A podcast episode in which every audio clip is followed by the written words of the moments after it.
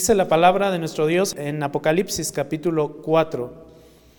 Los cuatro seres vivientes, cada uno de ellos con seis alas, estaban llenos de ojos alrededor y por dentro, y día y noche no cesaban de decir, Santo, Santo, Santo es el Señor Dios, el Todopoderoso el que era, el que es y el que ha de venir.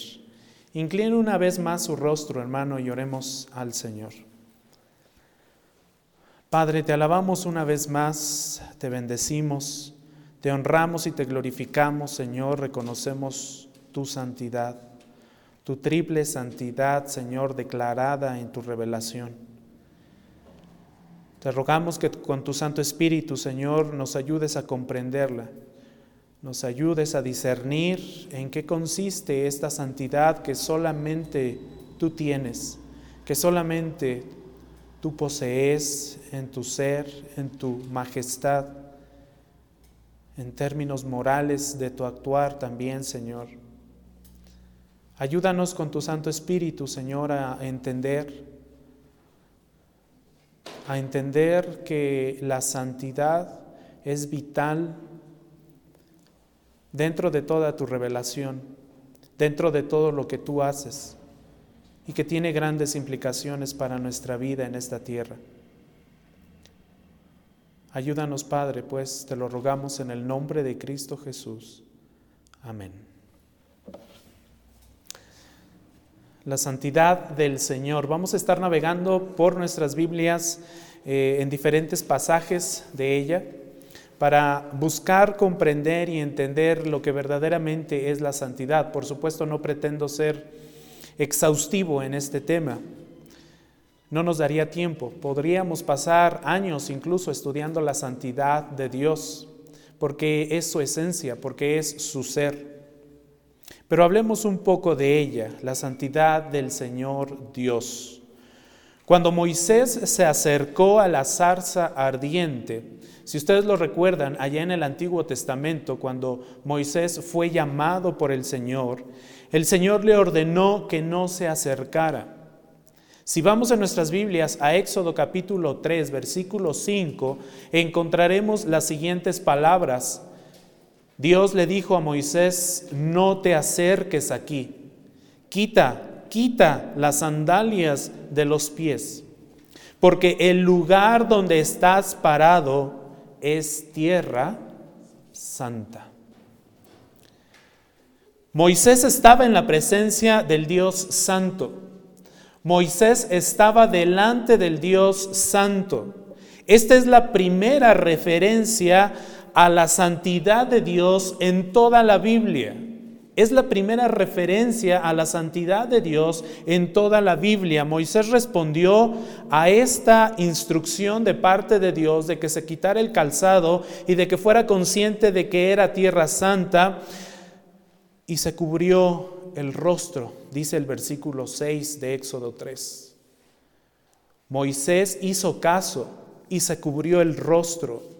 Dios claramente entonces estaba comunicando que el gran yo soy que pronto se revelaría a Moisés, ese nombre majestuoso que tenía que ser también comunicado al pueblo de Israel cuando Moisés regresara a Egipto y entonces le dijera al pueblo que iba a ser revelado y entonces Moisés tenía que decir y dar cuenta delante del pueblo de quién lo había mandado y entonces Dios le dijo, tú solamente di que yo soy te ha enviado y que tú vas en el nombre de yo soy. Ese gran yo soy es santo.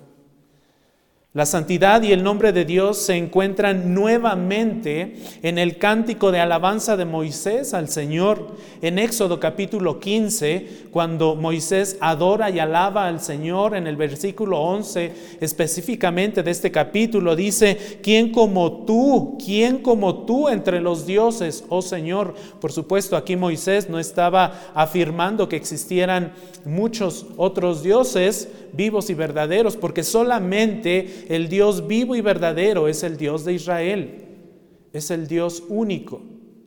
Existían muchos otros dioses, sí, pero eran falsos. ¿Quién como tú, dice Moisés? ¿Quién como tú, majestuoso en santidad, temible en las alabanzas, haciendo maravillas? Dice este versículo 11 de Éxodo 15. Pero más adelante, Dios llama a su pueblo a la santidad. Dios requiere de su pueblo santidad y no solamente de su pueblo en Israel, sino de su iglesia también. Porque este es un principio que viene a ser ratificado en el Nuevo Testamento. Muchas veces Pablo nos habla infinidad de veces sobre la santidad en la que nosotros debemos, debemos vivir.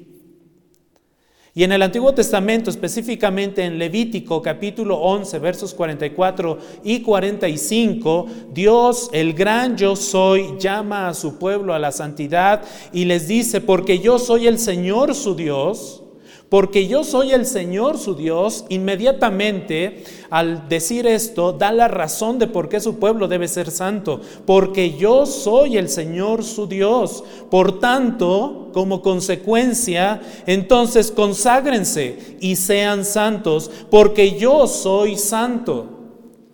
No hay otra razón más grande que esta para que nosotros vivamos en santidad.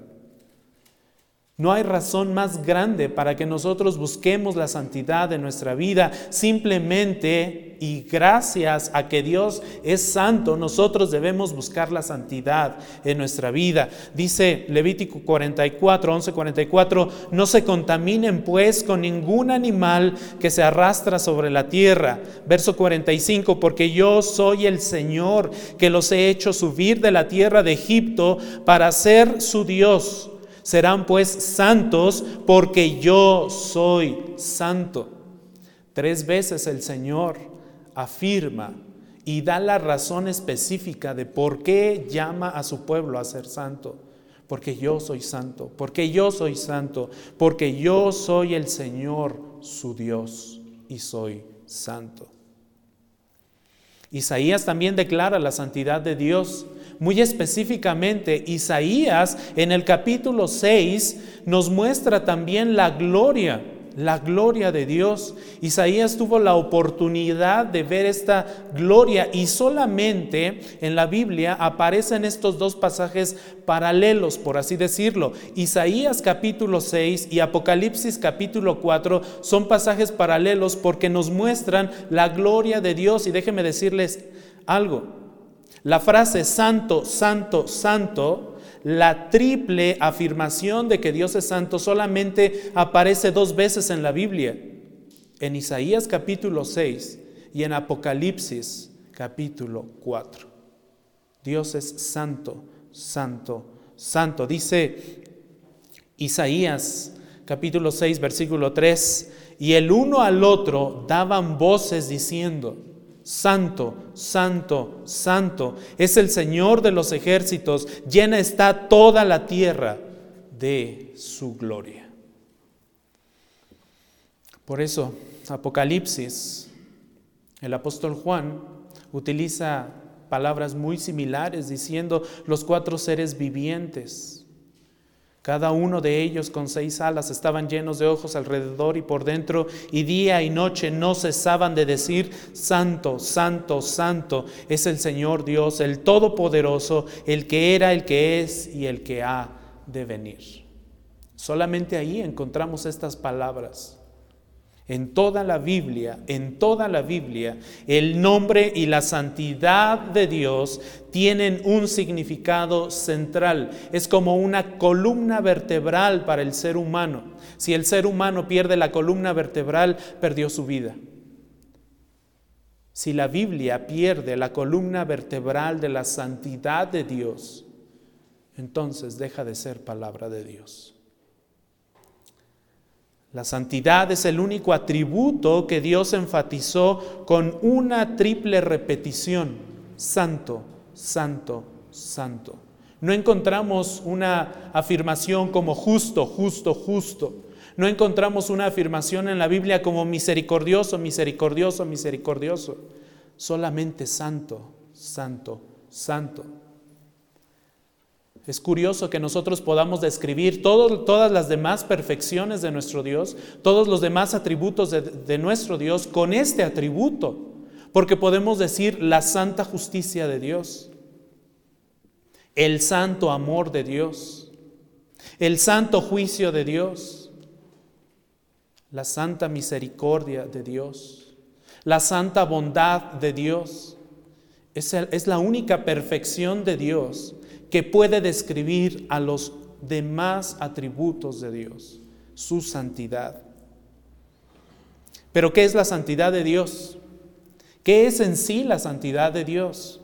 La santidad de Dios refiere a todo aquello que es santo o sagrado.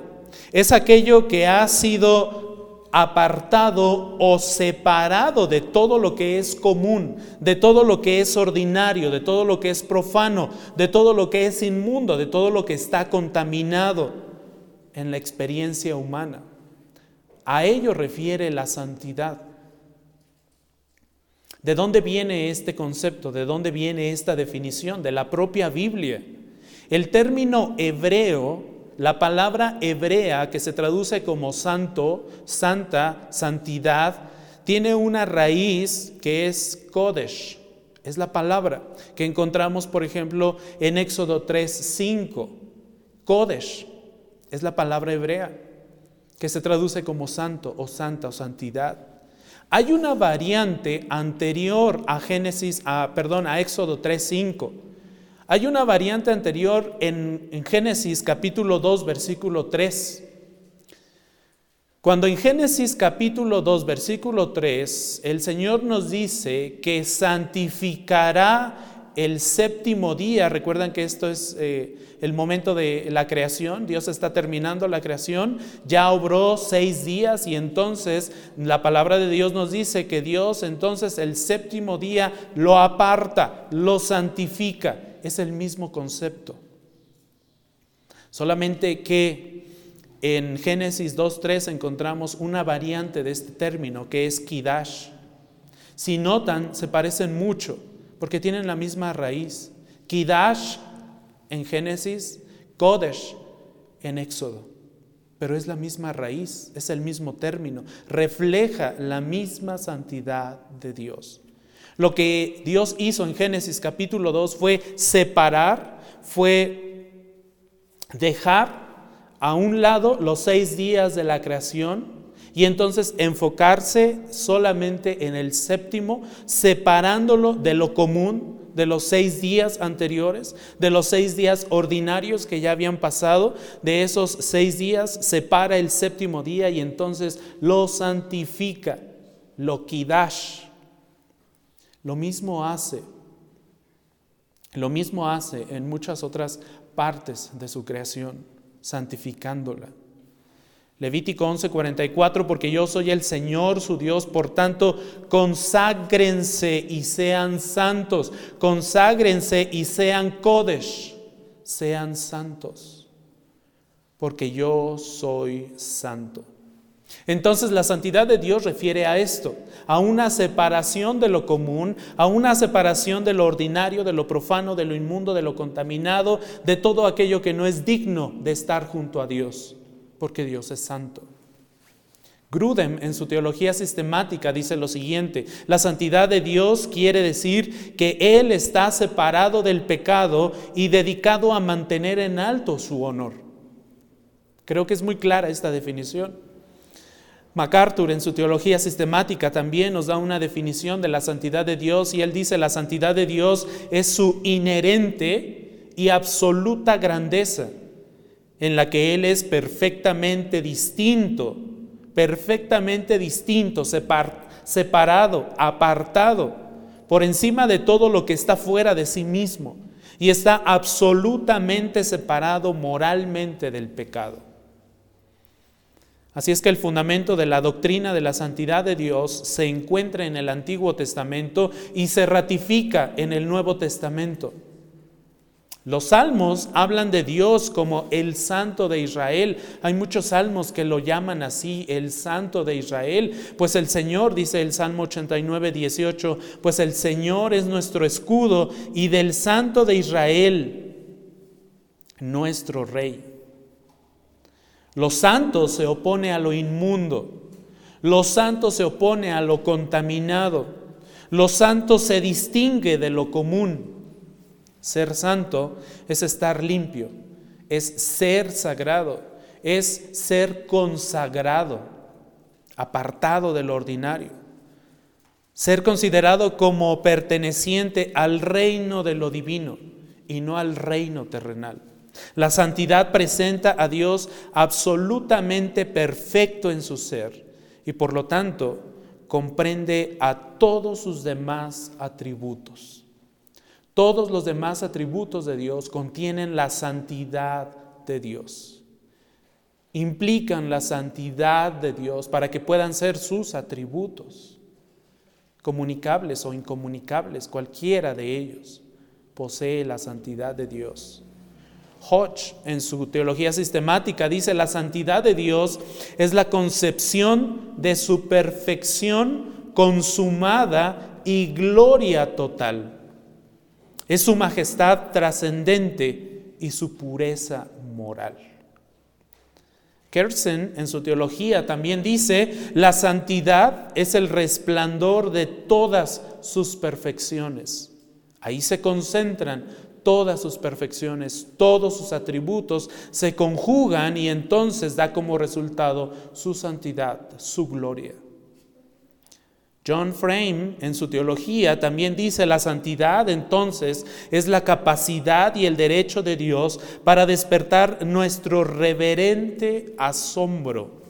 Es su singularidad, porque solamente Él posee santidad. Y es lo que nos dice Éxodo 15, 11. ¿Quién como tú? ¿Quién como, ¿Quién como tú entre los dioses, oh Señor? ¿Quién como tú, majestuoso en santidad? ¿Habrá alguien igual a Dios? Nadie. Nadie, absolutamente nadie hay en este universo que sea igual a Dios. Temible en las alabanzas, haciendo maravillas. El primer libro de Samuel en el capítulo 2, versículo 2 dice, no hay santo como el Señor. En verdad, en verdad, dice Samuel, no hay otro fuera de ti, ni hay roca como nuestro Dios. No hay nadie más, solamente Dios. Entonces la santidad de Dios se usa como sinónimo de su deidad. Concluimos que la santidad de Dios es su deidad, es su ser. De ahí que la santidad de Dios tenga dos vertientes o dos conceptos a entender. En un primer, momento su santidad como esencia, porque su ser es santo, es parte de su ser, algo que usted y yo no tenemos. Nuestro ser no es santo. La otra vertiente de la santidad de Dios es su santidad moral, algo que nosotros podemos compartir y que de hecho, de hecho, estamos desarrollando en nuestra vida cristiana. Hemos sido declarados santos, pero no somos santos. Hemos sido declarados santos por el grandioso sacrificio de nuestro Señor Jesucristo y el Señor nos ve como santos. En el Nuevo Testamento los apóstoles se dirigen a la iglesia y les dicen los santos, pero no son santos, son declarados santos por la justicia de Cristo. Pero nuestra esencia terrenal, nuestra composición material, nuestro cuerpo, nuestro ser en sí como seres humanos, no es santo. Sin embargo, la esencia de Dios sí lo es. No hay santo como el Señor. La santidad de Dios se usa entonces como sinónimo de su deidad, de su ser, de su perfección. Sproul dice, la palabra santo llama la atención sobre todo a lo que Dios es. En resumen, la santidad de Dios significa que Él es apartado por su gloria, apartado por su gloria y para su gloria. Él es santo, Él es apartado por su ser en sí, para su ser en sí, para su propia gloria. Él es santo por lo que Él es como Dios. Es santo porque está celosamente comprometido a mostrar quién es en todo lo que Él hace. Por eso es santo. Por eso es único. Por eso la santidad es una perfección singular de Dios. Solamente pertenece a Él. La majestuosa santidad de Dios Dios nos revela su santidad como Señor incomparable, como Señor majestuoso, como Señor omnipotente, como Señor glorioso, como Señor soberano sobre todo lo que Él ha creado. La mejor revelación en el Antiguo Testamento de la santidad de Dios la tenemos en Isaías capítulo 6. Así como en el Nuevo Testamento la tenemos en Apocalipsis capítulo 4. Isaías capítulo 6, versículo 1 dice, en el año de la muerte del rey Usías, vi yo al Señor sentado sobre un trono alto y sublime. Esta es la gloria de Dios. Y la orla de su manto llenaba el templo. Por encima de él había serafines. Cada uno tenía seis alas. Con dos cubrían sus rostros, con dos cubrían sus pies y con dos volaban y cubrían sus rostros um, y con dos volaban, y el uno al otro daba voces diciendo, Santo, Santo, Santo es el Señor de los ejércitos, llena está toda la tierra de su gloria. Esto establece a Dios como el más alto, como el más soberano, como el más perfecto.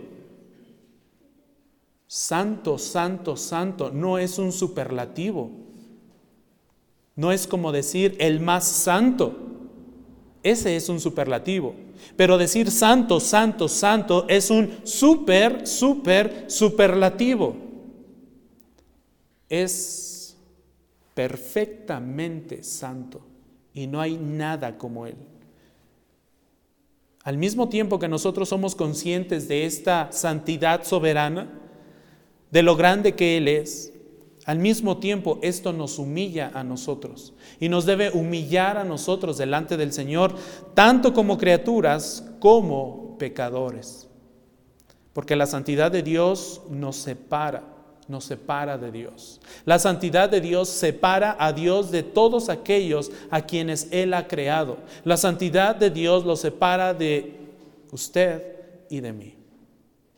Su propia santidad es por eso que nosotros no podríamos ver en estos momentos a Dios cara a cara, por su, por su santidad. Si tan solo pudiéramos ver una micra de la esencia de Dios sentado así como lo vio Isaías o Juan, en ese momento nosotros caeríamos esfumados.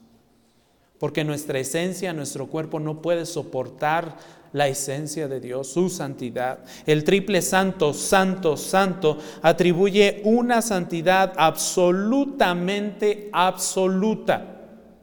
Válgase el término y la redundancia. La santidad de Dios es absolutamente absoluta. Es su naturaleza divina. Toda santidad proviene de Dios, pero ninguna santidad de cualquier criatura que Él haya creado puede compararse con la suya. Ninguna. Ni siquiera la santidad de los pastores en esta tierra.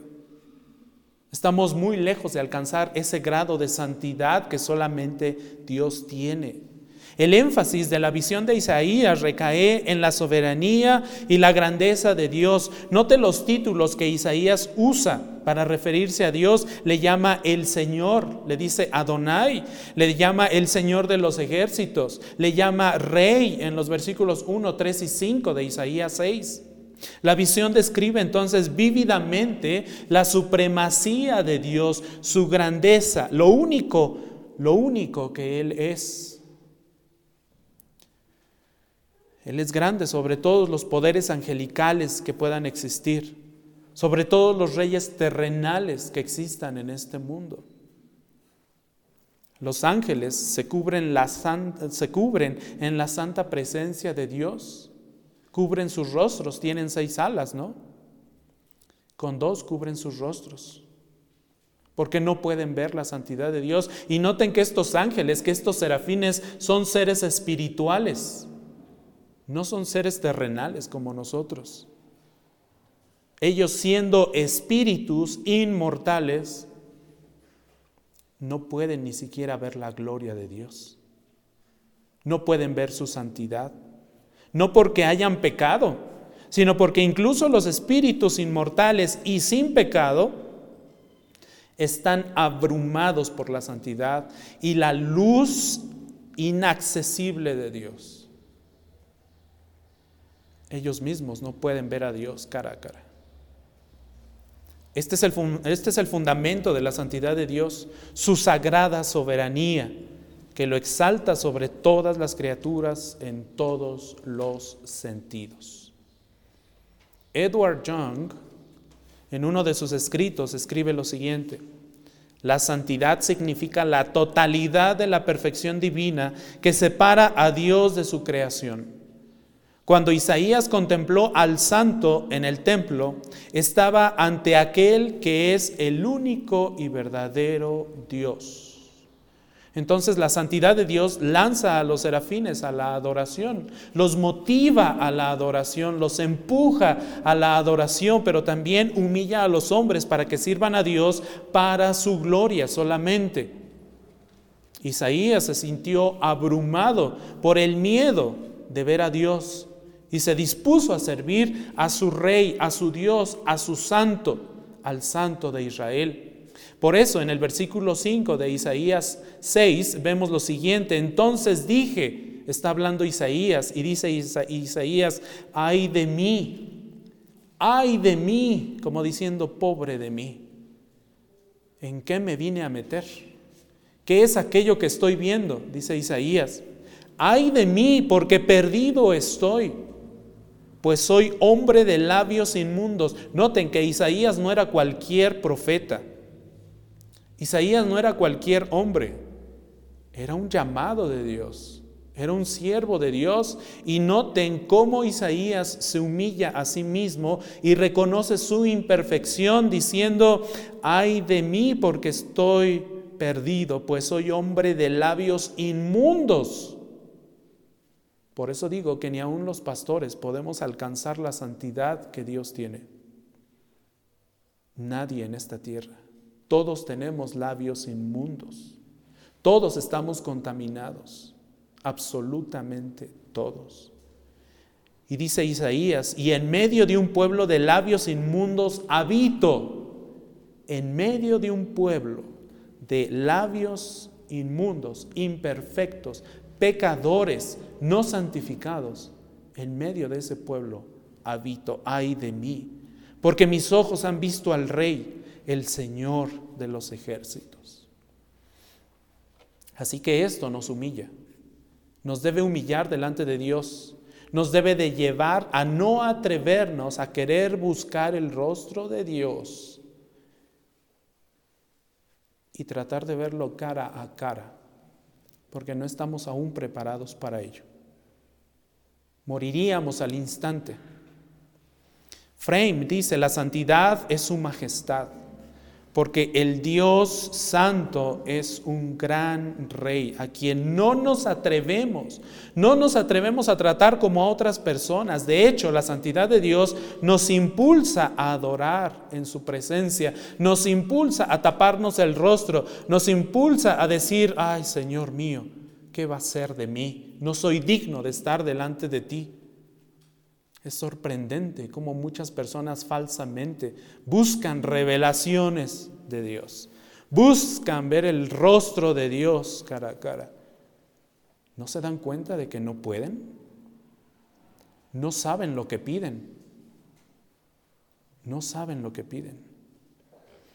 Ahora, ¿qué implica la santidad de Dios? Ya hemos hablado de, lo que es el concepto de la santidad de Dios, del fundamento bíblico que tiene, pero ahora, ¿qué implica?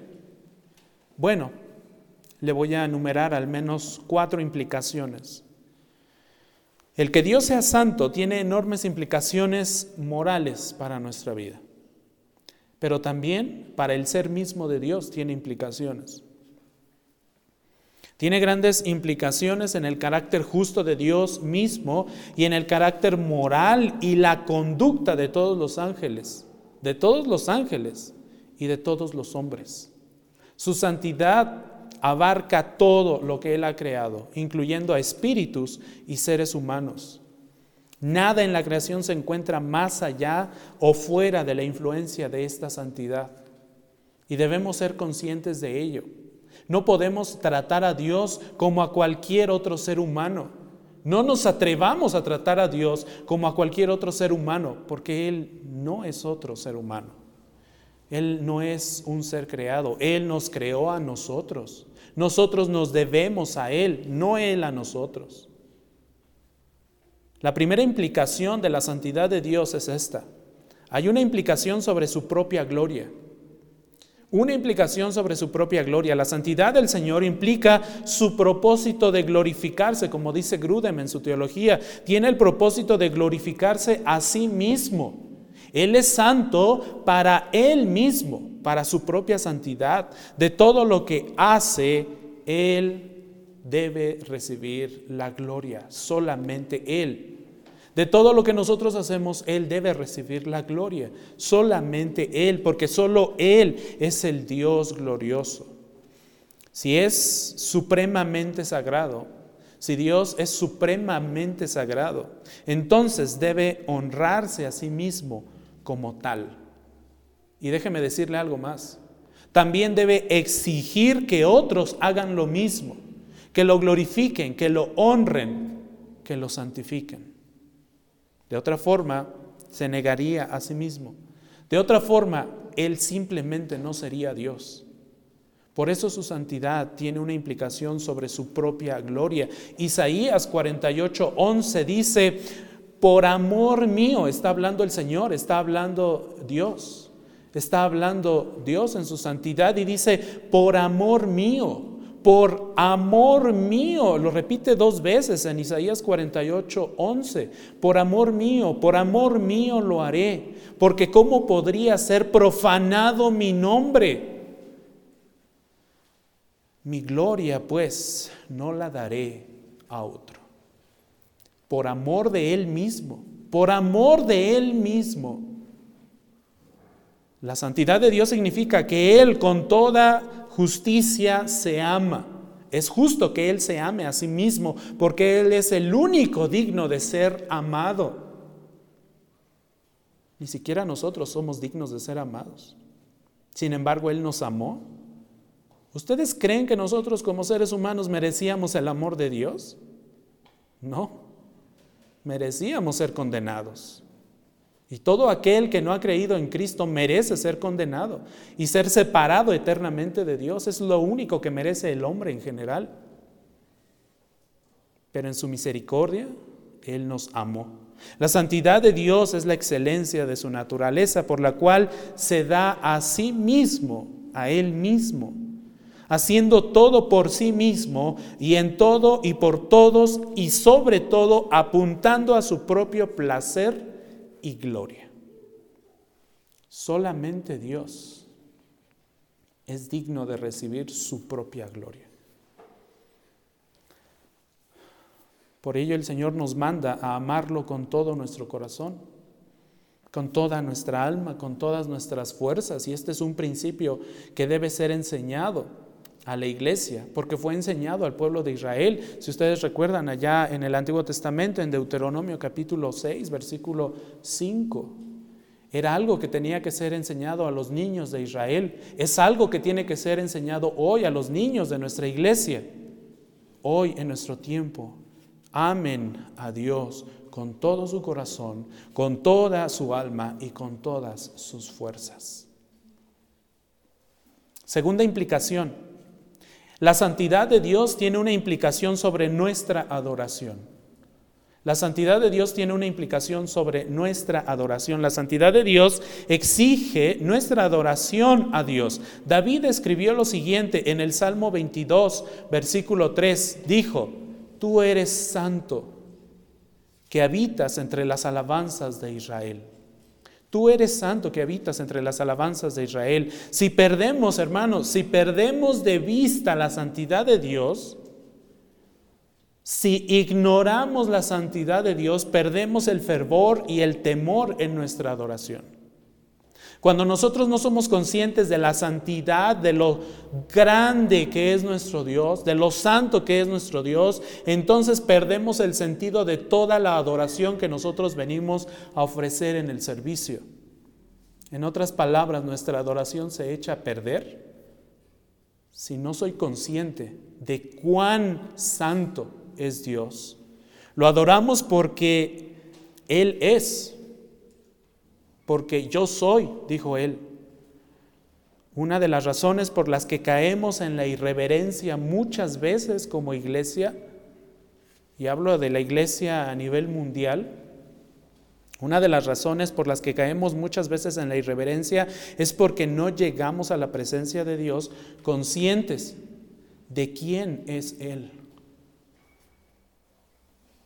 Hay mucha irreverencia dentro de las iglesias hoy en día. Bastante.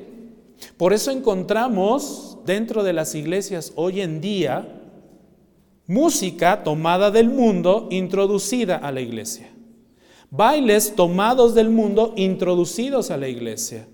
Movimientos tomados del mundo introducidos a la iglesia, porque la gente ignora la santidad de Dios, porque la gente no se da cuenta de que Dios es Dios santo y que merece reverencia, no irreverencia. Por eso encontramos tanto desorden hoy en las iglesias, porque la gente no es consciente de la naturaleza de Dios. Y déjeme decirle que esto no es algo nuevo y no es un problema moderno para la iglesia del Señor. Esto ya tiene años. Em, em, Jeremia, Jeremia Boratz, en los años 1600, por ahí de los 1600, escribió lo siguiente. La gran razón por la que la gente viene y adora a Dios de una manera irreverente, y está refiriendo a todas las formas habidas y por haber, en que la gente se presenta en una adoración delante de Dios irreverente, con mucho desorden dentro de los servicios. Dice, es porque no ven a Dios en su gloria y santidad. Y eso lo dijo por ahí del año 1600. Así es que esa irreverencia que, de la cual somos muchos hoy testigos dentro de las iglesias no es nueva. Ya es un problema que se viene arrastrando de años y aún de siglos atrás. Porque la gente no alcanza a ver quién es Dios, porque la gente no alcanza a discernir su gloria y su santidad. Si la gente alcanzara a discernir la santidad de Dios, entonces actuaría como Isaías, actuaría como Moisés cuando vio la gloria del Señor y se cubrió su rostro. Pero no, la gente prefiere ser irreverente. La gente prefiere tomar aquello del mundo y traerlo a la iglesia para sentirse mejor. No importa que Dios, ay, pues por Dios, lo importante es que yo me sienta bien dentro del servicio. Lo importante es que yo pase un buen rato dentro del servicio. Lo importante es que yo también pueda disfrutar de movimientos sensuales dentro del servicio, así como lo disfruto en el mundo. Dios, Dios, Dios no importa. Esa es la percepción de Dios hoy en las iglesias. La gente no es consciente de la santidad de Dios. Isaías 6:5 dice, ay de mí porque perdido estoy. Si hago eso y me acerco a Dios en un servicio sin ser consciente de la santidad de Dios, entonces debería poder decir esto también como Isaías, ay de mí porque perdido estoy. Ciertamente estamos perdidos cuando no somos conscientes de quién es Dios y de su santidad. No podemos presentarnos delante de Dios con irreverencia. Él no es otro ser humano. Él es Dios. Y Él es Dios santo, santo, santo. Tercera implicación. Hay una tercera implicación de la santidad de Dios sobre nuestro pecado. Noten lo que Josué dice en el capítulo 24, 19. Entonces Josué dijo al pueblo, ustedes no podrán servir al Señor. ¿Notan esto? Ustedes no podrán servir al Señor porque Él es Dios santo. Él es Dios celoso. Él no perdonará la transgresión de ustedes ni sus pecados.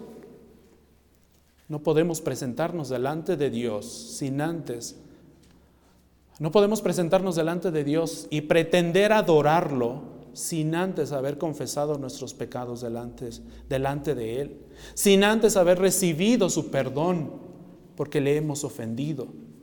Es muy claro cuando Josué dice, ustedes no pueden servir, no pueden adorar, no pueden cantar, no pueden escuchar su palabra porque Él es santo y tienen pecado dentro de ustedes. Límpiense, es lo que está implicando Josué. Límpiense, santifíquense, purifíquense, confiesen su pecado, alcancen el perdón de su pecado y entonces vengan y adoren al Señor. Sean conscientes de su santidad. La santidad es incompatible con la inmundicia. Es la base del término de la santidad. Decíamos hace un momento que la santidad tiene que ver con una separación de todo aquello que está sucio de todo aquello que es impío, de todo aquello que es impuro. ¿Cómo puedo pretender yo venir delante del Señor, cantarle, adorarle y escuchar su palabra y pretender entender el mensaje de salvación, de su palabra, de su santa revelación, si vengo con las manos sucias? Si vengo con el corazón sucio, si vengo con malas intenciones, ¿cómo puedo ver la santidad de Dios si yo no vengo en santidad? Nuestros actos religiosos se vuelven inaceptables para Dios si nos acercamos a Él con un pecado del cual no nos hemos arrepentido y por el cual no hemos alcanzado, por supuesto, su perdón. El pecado siempre deshonra al Santo de Israel. Deuteronomio 6:5 dice al Señor, amarás al Señor tu Dios con todo tu corazón, con toda tu alma y con toda tu fuerza. Ese es su mandamiento y siempre debemos buscar ese mandamiento porque Él es santo y verdadero. Y por eso ciertamente también juzgará y vengará todo pecado cometido contra Él y su pueblo. Su propia santidad lo obliga a Él como Dios a ser justo y a condenar a los que se atreven a venir delante de Él en inmundicia. Note lo que dice Apocalipsis capítulo 6, versículo 10. Apocalipsis capítulo 6, versículo 10 dice, ¿hasta cuándo, oh Señor Santo? ¿Hasta cuándo, oh Señor Santo y verdadero? ¿Esperarás para juzgar y esperarás para vengar nuestra sangre, nuestra sangre de los que moran en la tierra? La santidad de Dios también exige que Él sea justo con los pecadores. Y su justicia con los pecadores se manifiesta a través de una condenación, a través de su venganza por su pecado. Por eso digo que no nos atrevamos a venir al Señor, Dios, santo, santo, santo, con las manos sucias, porque Él puede vengar porque Él nos puede juzgar. Hay una cuarta implicación de la santidad de Dios. Implicación sobre nuestra santidad. La excelencia de la santidad de Dios resplandece en la ley de Dios. Alguien dijo alguna vez, la perfección de Dios es el estándar de nuestro carácter moral y la motivación de nuestra práctica religiosa.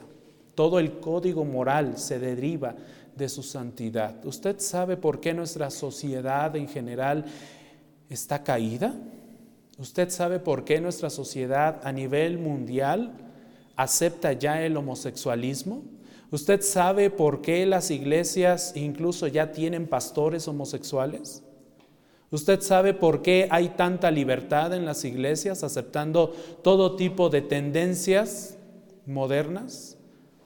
Todo tipo de filosofías modernas, ay, no importa, no importa, hay que aceptarlo. Pues sí, es, es homosexual, es transvesti, ¿no? Pero pues hay que aceptarlo. Es más, que pase al frente y nos predique. No pasa nada. Todas estas ideologías de género no tienen como base la santidad de Dios. La perfección de Dios y la santidad de Dios es la base para nuestro código moral como sociedad. Si no tenemos el estándar de Dios, entonces no tenemos nada. El estándar de Dios es todo lo que nos dirige a tomar buenas decisiones que glorifiquen a, Dios. El estándar de Dios y su santidad es aquello que da la base para nuestra vida moral como seres humanos hoy en día. Pero si dejamos a Dios de lado, entonces no tenemos ninguna base y todo se vuelve relativo. Lo que para, lo que para mí puede ser blanco, para ti puede ser amarillo y es aceptable. Mi verdad es que esto es blanco, tu verdad es que esto es amarillo. Está bien, es tu verdad. Hoy la gente piensa así porque ha dejado a Dios de lado, porque ya no existe un estándar de santidad porque ya no hay una base de santidad. Por eso, hoy también encontramos tristemente a iglesias falsas con pecadores enfrente de ellas, con, con homosexuales o transvestis, ministrando a la iglesia de Cristo. Ha perdido la base moral de Dios, nuestra sociedad. Por eso hoy el aborto es aceptable. Por eso hoy si matas a alguien no pasa nada. ¿Hasta dónde estamos cayendo? Y lo que nos falta por caer. Primera de Pedro, en el capítulo 1, versículos 14, 15 y 16, dice, por tanto, como hijos obedientes, no se conformen a los deseos que antes tenían en su ignorancia. Y noten, noten aquí que se menciona la ignorancia. Sino que así como aquel que los llamó es santo, así también sean ustedes santos en toda su manera de, ¿de qué? De vivir. Su estándar es Dios. Su estándar es Dios. Su modelo es Dios. Vivan así, iglesia. Verso 16 en primera de Pedro, porque escrito está, sean santos, porque yo soy santo. Y aquí encontramos la ratificación de este principio bíblico en Éxodo, en Levítico. Sean santos, porque yo, que soy su Dios, soy santo, dice el Señor. Thomas Watson, uno de los más grandes puritanos que el Señor utilizó, dijo que nuestra santidad consiste en nuestra adecuación a la naturaleza de Dios y en nuestra sujeción a su voluntad. Curioso, pero es esto a lo que más le rehuimos. Es esto lo que más rechazamos. Debemos adecuarnos a la naturaleza de Dios, pero no queremos. Debemos sujetarnos a su voluntad, pero no queremos. No queremos, simplemente no queremos.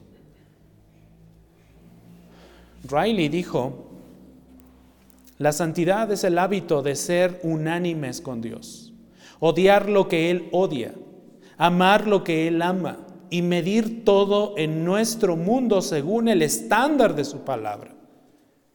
Como los de Berea, ¿recuerdan ustedes a los de Berea?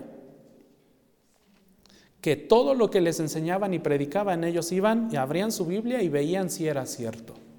Lo medían con una vara perfecta y santa.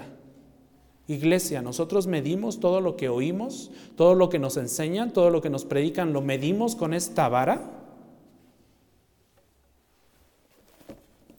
Una persona santa se esforzará por evitar, dice Riley, por evitar todo pecado conocido y por guardar todo mandato conocido. Se esforzará por ser como nuestro Señor Jesucristo, buscará la mansedumbre, buscará la paciencia, buscará el dominio propio en las palabras y en las obras, buscará la abnegación, buscará el amor, buscará la bondad, buscará la misericordia, buscará la pureza de corazón, buscará el temor de Dios, buscará la humildad, buscará la fidelidad en todas sus responsabilidades. Una persona santa se esforzará por poner todo su afecto en las cosas de arriba. Ahora entonces cabe la pregunta, ¿somos santos?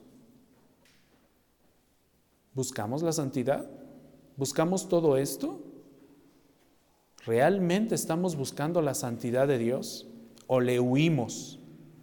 ¿O la rechazamos? Es bueno recordar que nuestra santificación en esta vida es siempre una obra en progreso y constante. Ya hemos sido declarados santos por parte de Dios, pero seguimos trabajando en nuestra santificación y debemos seguir creciendo en santidad. Si usted nota en sus boletines, de las primeras peticiones de oración que aparecen es orar por la qué? Santidad de la iglesia. Porque Dios, tenemos una muy buena razón y la única razón excelente que puede existir. Debemos ser santos simplemente porque Dios es santo. Simplemente por eso. No porque el pastor sea santo, no porque otros hermanos sean santos, simplemente porque Dios es santo. Pero la santidad de Dios también se refleja, y este es el siguiente punto, se, refleja en la misericordia de Dios. La santidad misericordiosa de Dios. La santidad de Dios aparece entonces tanto en sus juicios como en sus actos de misericordia. ¿Por qué en sus actos de misericordia? Bueno, el atributo de la santidad de Dios es un terror para los impíos, déjeme decirle. La, la, santidad de Dios es un terror para todos aquellos impíos y pecadores que se atreven a venir delante de Dios. Pero para, para aquellos que han creído en Él, es una fuente de consuelo. Es una fuente de salvación para quienes le temen y por amor a su perfección y santidad buscan huir del pecado, buscan alejarse del pecado, buscan perfeccionar su santidad. Muchas veces nosotros le huimos a esto e incluso nos indignamos como seres humanos. Nos indignamos y decimos, ay, ¿quién es Él para decirme eso? Yo voy a hacer, yo voy a creer yo voy a actuar, yo voy a pensar como según yo crea que es lo mejor. Nadie más me tiene que venir a decir a mí lo que debo hacer. ¿No es cierto? De esa forma rechazamos a Dios. De esa forma rechazamos su verdad. La gracia es un aspecto de la santidad divina. El Señor dijo en Isaías 57, 15, porque así dice el alto y sublime que vive para siempre cuyo nombre es santo. Dijo nuestro Señor, yo habito en lo alto y santo, y también con el contrito y humilde de espíritu. Cuando nosotros rechazamos a Dios, no estamos siendo humildes delante de Él. Y Él dice que Él habita con el contrito y con el humilde de espíritu para vivificar, dice su palabra, el espíritu de los humildes, no de los orgullosos, no de aquellos que lo rechazan. Para vivificar el corazón de los contritos, dice Isaías 57, 15. Él habita con aquellos que vienen humildemente delante de Él a pedir, a confesar sus pecados y a pedir perdón por sus pecados. Él habita con aquellos que vienen como aquel que vino delante del templo a orar y dijo, Señor, no soy digno de ti, ni siquiera soy digno de levantar mi rostro hacia ti y orar. Más bien actuamos como aquel otro hombre, ¿no? Que dijo, ay, gracias Señor, porque no soy como este que tengo aquí al lado mío. Gracias porque no soy como ese pecador. Yo sí diezmo, yo sí doy mi ofrenda, yo sí ayudo a mi prójimo. Así actuamos muchas veces nosotros. Esta es la maravillosa santidad de Dios. Exalta a Dios infinitamente sobre toda la creación en la eternidad, en la eterna trascendencia y lo acerca a los quebrantados por sus pecados para que los renueve con ternura. Esta es la misericordiosa santidad de Dios, viniendo a morar sobre todos aquellos que son capaces de presentarse delante de Él con humildad para transformarlos y vivificarlos y darles vida eterna. A ellos el Señor va a redimir. Isaías 41, 14 dice, no temas, no temas, gusano de Jacob. Noten cómo llama a su pueblo, es curioso, es su pueblo y le dice Dios, no temas, gusano de Jacob, ustedes hombres de Israel, no te ayuda, yo te ayudaré, declara el Señor. Tu redentor es el santo de Israel. En otras palabras, ven delante de mí con humildad y yo te voy a alcanzar con mi santa gracia y te voy a salvar y te voy a vivificar. La antigua obra sacerdotal de los sacrificios que nosotros leemos allá en el Antiguo Testamento, en Levítico específicamente, tipificó la obra y la persona de nuestro gran sumo sacerdote, de nuestro Señor Jesucristo. Jesucristo quien se ofreció a sí mismo como un sacrificio por los pecadores. Ahí vemos la grandeza de la santidad de Dios. Ahí vemos su misericordia. Cuando Cristo fue abandonado en la cruz, por nuestros pecados, estaba especialmente consciente de la santidad de Dios. Noten, noten las palabras de nuestro Señor Jesucristo, pero tomadas del Antiguo Testamento, específicamente del Salmo 22, cuando nuestro Señor Jesucristo subió a la cruz y en, los Evangelios leemos que dijo, eh, Dios mío, Dios mío, esas palabras fueron tomadas del Salmo 22 y noten lo que dice el Salmo 22, esto nos refleja que Cristo estaba consciente de la santidad de Dios, del Padre, noten. Salmo 22, 1 al 3, Dios mío, Dios mío, ¿por qué me has abandonado? ¿Por qué estás tan lejos de mi salvación y de las palabras de mi clamor? Dios mío, de día clamo y no respondes, y de noche, pero no hay para mí reposo. Verso 3, Salmo 22, sin embargo, tú eres santo, que habitas entre las alabanzas de Israel. A pesar de que no respondes, a pesar de que me has dejado solo en esta cruz, dice Cristo, tú eres santo. Y estoy consciente de esa santidad. La muerte de Cristo satisfizo la santidad de Dios en la cruz. Santificó hacia su pueblo. Por eso ahora para la iglesia y en el Nuevo Testamento, en Hebreos se nos dice lo siguiente, Hebreos capítulo 10, versículo 10 dice, por esta, por esa voluntad, hemos sido santificados mediante la ofrenda del cuerpo de Cristo o de Jesucristo, ofrecida una vez para siempre. Y luego abajo en el verso 14 dice, porque por una ofrenda Él ha hecho perfectos para siempre a los que son santificados.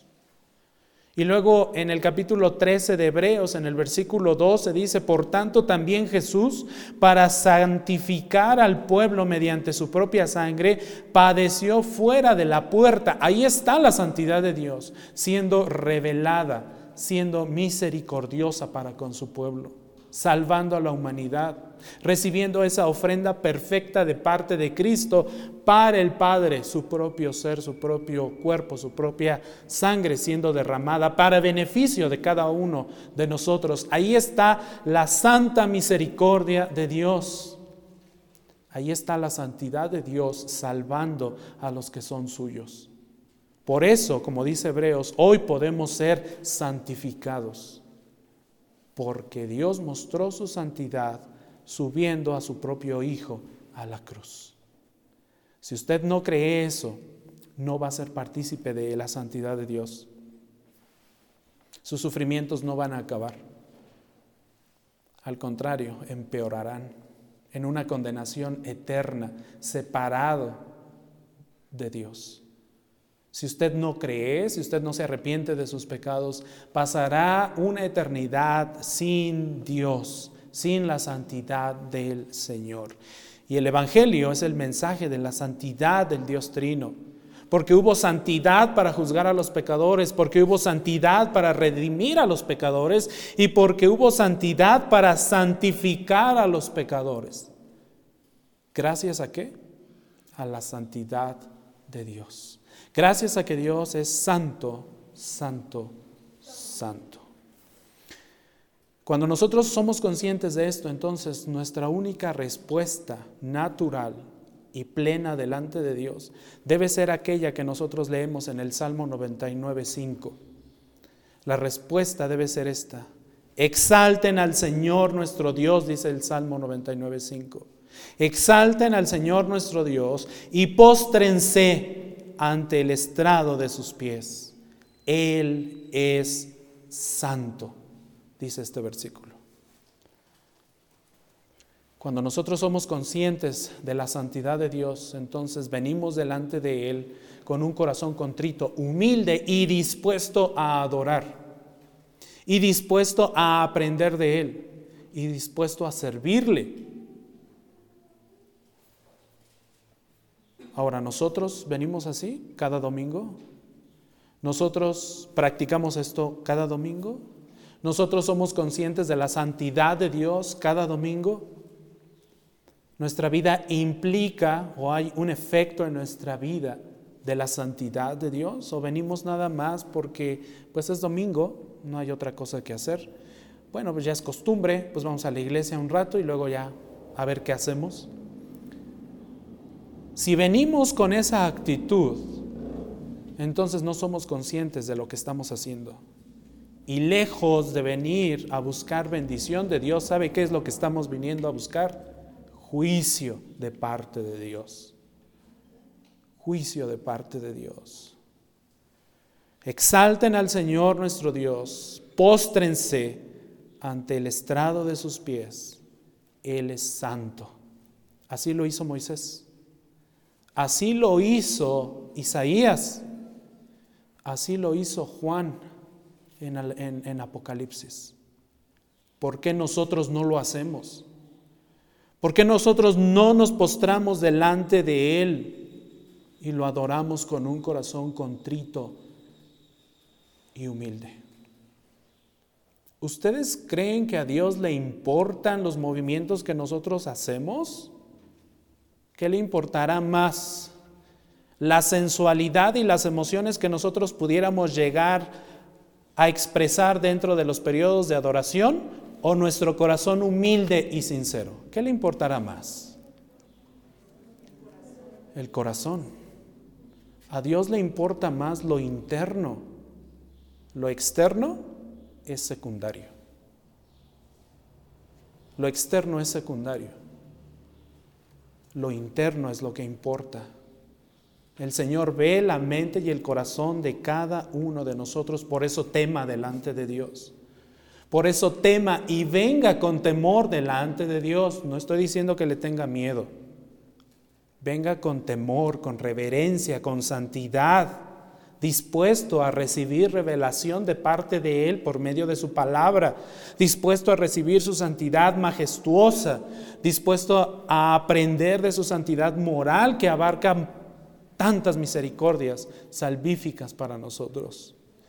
La respuesta humana correcta al santo nombre de Dios es el temor de Dios. Por eso eh, Éxodo 15, 11 dice, majestuoso en santidad, temible en alabanzas.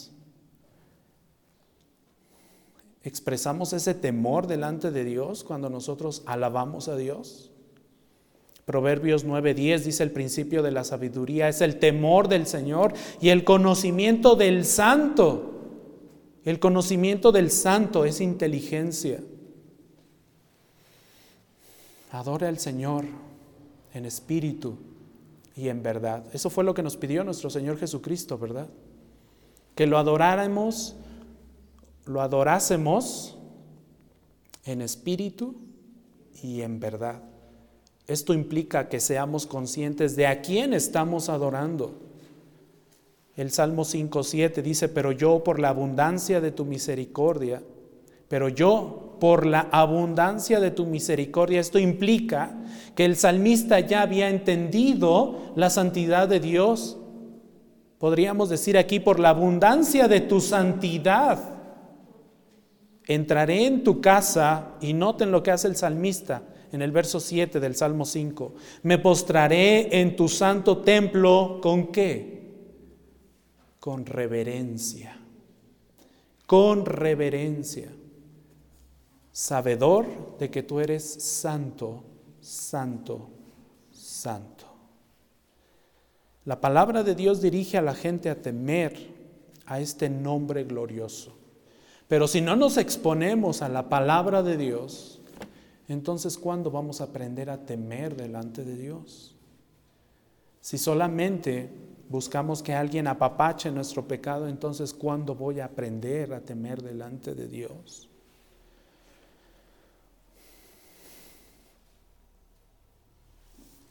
El declive general del temor piadoso entre los que profesan ser cristianos hoy en día está directamente relacionado con la ignorancia de la santidad de Dios. Ese es el gran problema. Hay mucha irreverencia, hay mucha falta de piedad en los cristianos de hoy en día porque ignoran, porque tienen falta de sabiduría, porque les falta inteligencia de Dios no son conscientes de quién es Él. Por eso nosotros, en cada una de nuestras oraciones, y con esto termino, en cada una de nuestras oraciones, busquemos ser conscientes de la santidad de Dios. No vengamos por costumbre, vengamos porque conocemos quién es Dios y en todas nuestras oraciones aprendamos a decirle al Señor, como dice el Salmo 86, 11, Dice, enséñame, oh Señor, tu camino. Andaré en tu verdad, unifica mi corazón para que tema tu nombre. Este debería ser nuestro mayor deseo diariamente en todas nuestras oraciones, que el Señor nos enseñe su temor. Isaías 8, 13, 14 dice, al Señor de los ejércitos es a quien ustedes deben tener por santo.